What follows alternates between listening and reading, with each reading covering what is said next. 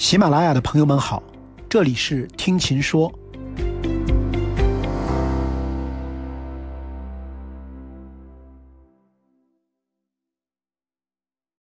城市病了吗？我想从曾经工作过的房地产说起。二零一五年，我在某新一线城市郊区做一个刚需住宅盘，为了首次开盘顺利去化，价格定在七千元左右，还算合理。这个阶段。目标客户主要是外地人，他们或做点小生意，或开大货车，或在附近工厂打工，多半在此地待了多年。他们来到售楼处，拘谨地喝着水，问到价格，大多摇着头表示有点贵，爽快下定的总是少数。我们心里有底，这个定价合理，挑货的才是买货的。首开果然火爆，之后领导倒不着急了，我们都有点诧异。事实证明。还是领导知道的多。半年后，当地开始推行大规模棚改，每平米补偿八千元左右，项目销售迎来第二次爆发。我们和周边竞品心照不宣，同时提价到八千五百左右。什么是好的销售策略？永远不是满足客户，而是让主力客户踮踮脚。我们的主力客群变成了拆迁户，他们急需房子住，都揣着钱来到售楼处。他们一面抱怨补偿不够还得贷款，一面看着身边的房子在暴涨，只得无可奈何的付款。第一批外地人客户知道了，忧心忡忡的赶来。这回他们得从开始的踮脚到需要起跳了。但多数人寄望政府调控，掏钱的还是少数。拆迁户消化后，又面临一段客源短缺的时期。当然，我们有的是办法，小步快跑，控制出货量。一点一点小涨价，通过制造紧缺还要继续涨价的氛围，逼定犹豫客户。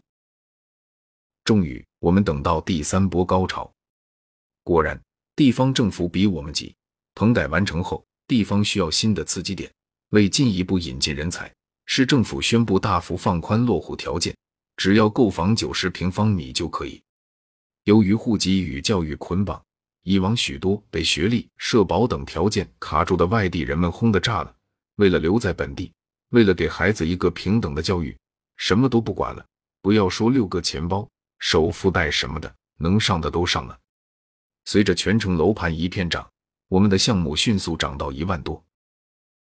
还是第一批来看房的外地人，等了两年，在前赴后继的政府调控中，他们越来越失望，又越来越无奈。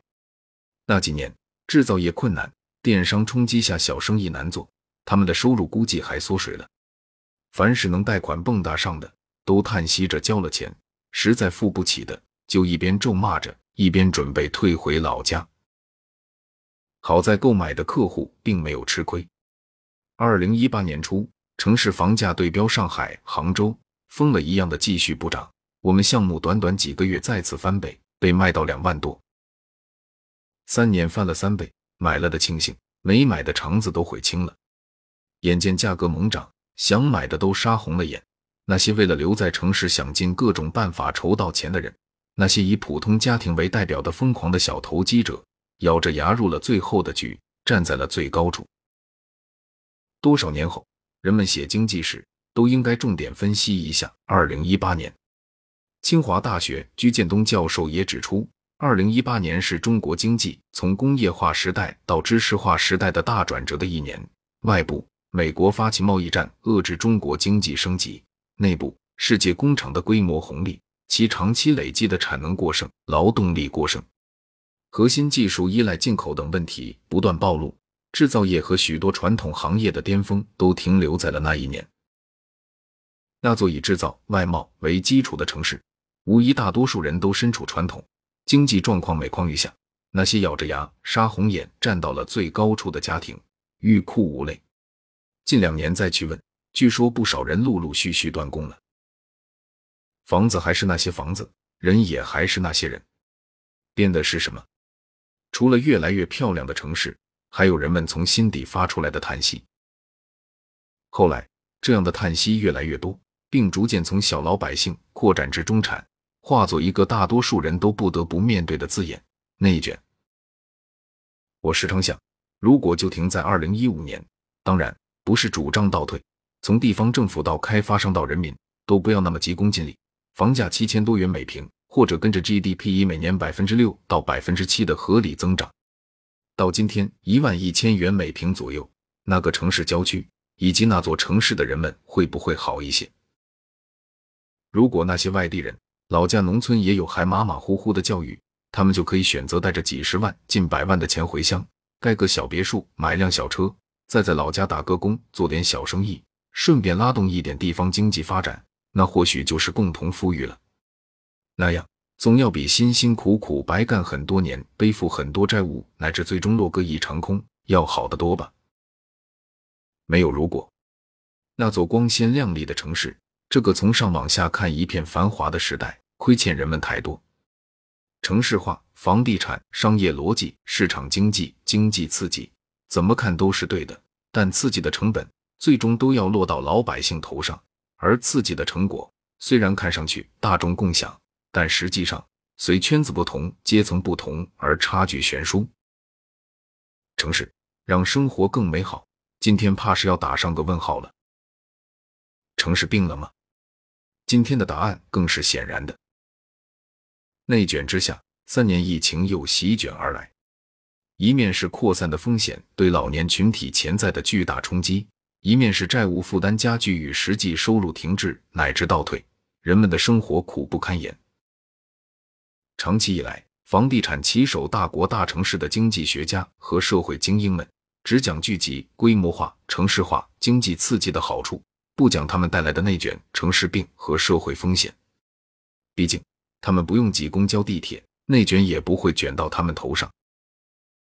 但这场疫情却是公平的，纵你是资本巨鳄，也得早起抢菜；纵你是学者教授，也得隔离难受。他们看不到以城市化、工业化、大分工、自由竞争为导向的现代经济和思想有其根本弊病，就是把世间万物，包括人，物化、标价，推向竞争，然后在竞争中推动发展。在优胜劣汰、资源聚集中加速分化对立，好的一面确实发展了，坏的一面确实分化和对立了。譬如城与乡的对立，试问城与乡为何要竞争？须知千百年来，虽然城市要优越一些，但城乡相互依存，谈不上也不需要竞争和对立。缘何今天？双方非得就劳动力、土地、民间资本乃至社会舆论展开竞争，这竞争还是单向的，因为乡村根本毫无招架之力。譬如人与人的零和博弈，千百年来我们的文化讲求各得其所、心安理得，缘何今天非得只有竞争这一条道？而所谓竞争，无非是谁能以更低的成本抢占更多资源，谁就能胜利。谁先耗尽相应资源，谁就败下阵来。到最后，优胜者为守住成果忧心忡忡、疲于奔命；劣汰者则为失败愤懑不已、躁动难平，最终人人不安。这现代化的意义又何在？譬如人与自然的对立，千百年来，人类虽然需要向自然获取生存条件，但总体还是自然循环有限度的。但现代工业化以来，却成了生态灾难。无需举太多例子，且看人类被偷走的这两年多时光，带给了大自然多么久违的喘息自由。据统计，疫情期间，全球二氧化碳排放量下降超过百分之六，大西洋海岸海水清洁度评级直接从差。晋升稻粮，印度恒河氧气含量增加了百分之八十，动物们开始以我们几十年都没有过的规模繁衍生息。印度人民甚至惊讶地看到了。在雾霾后隐藏了三十年的遥远的喜马拉雅山，人类的禁足反倒成全了世界的清澈与安静，人类的疫情灾难却成了自然界的太平盛世。眼中只见发展而不见人，终将困于发展；眼中只见大国大城而不见生活在城市中的人，最终也将困于城市。譬如这两年大量失业、高不成低不就的房地产人。譬如深陷内卷的亿万城市中产，譬如疫情下无可逃遁的城市人，大家还能去向何处？最近身处上海的我，就成为老家亲人邻里关心的对象。他们每天打来电话，担心我们买不到菜，担心我们会饿死，担心我们憋出病来，又都说要给我们寄食品和物资。遥远的老家乡下，虽然附近县也有无症状，地方政府一片紧张，但人们并不需要发愁。米在缸里，菜在地里，蛋在鸡窝，又没有负债，该怎么过还怎么过。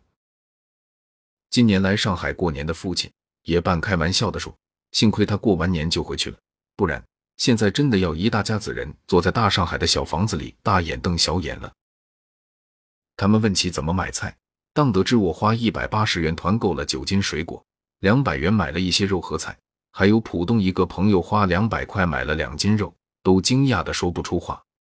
两百元钱，别说疫情期间，就连平时也买不了多少东西。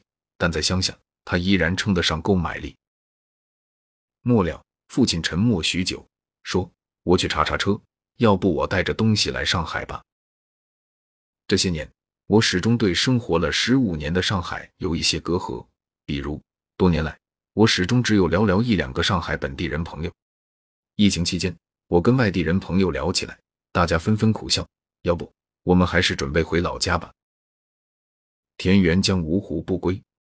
实际上，综合房贷、教育、交通、养车、物价等综合因素，上海中产月收入两万，跟内地省城一万多，县城五六千，农村三千，生活水平其实并无本质差别，但背后的质量、实际获得感差别却挺大。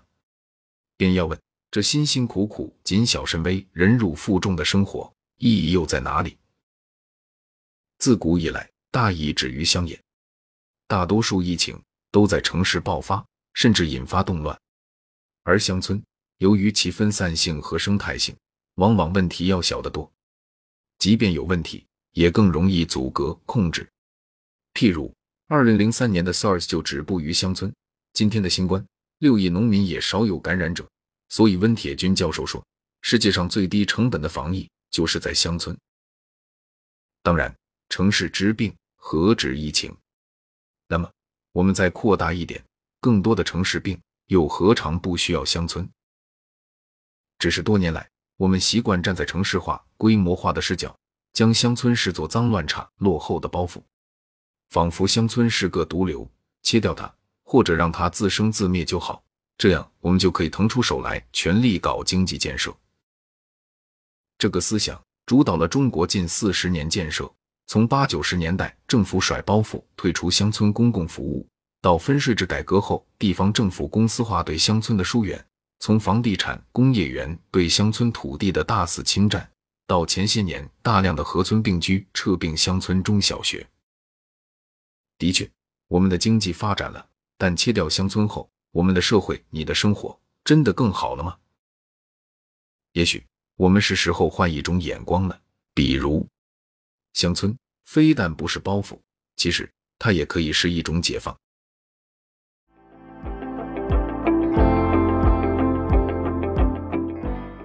感谢各位的收听，记得订阅我的专辑《听琴说》，我们下次见。订阅专辑《听琴说》，并给专辑写评分评价。我将抽取三名用户送上喜马拉雅季卡。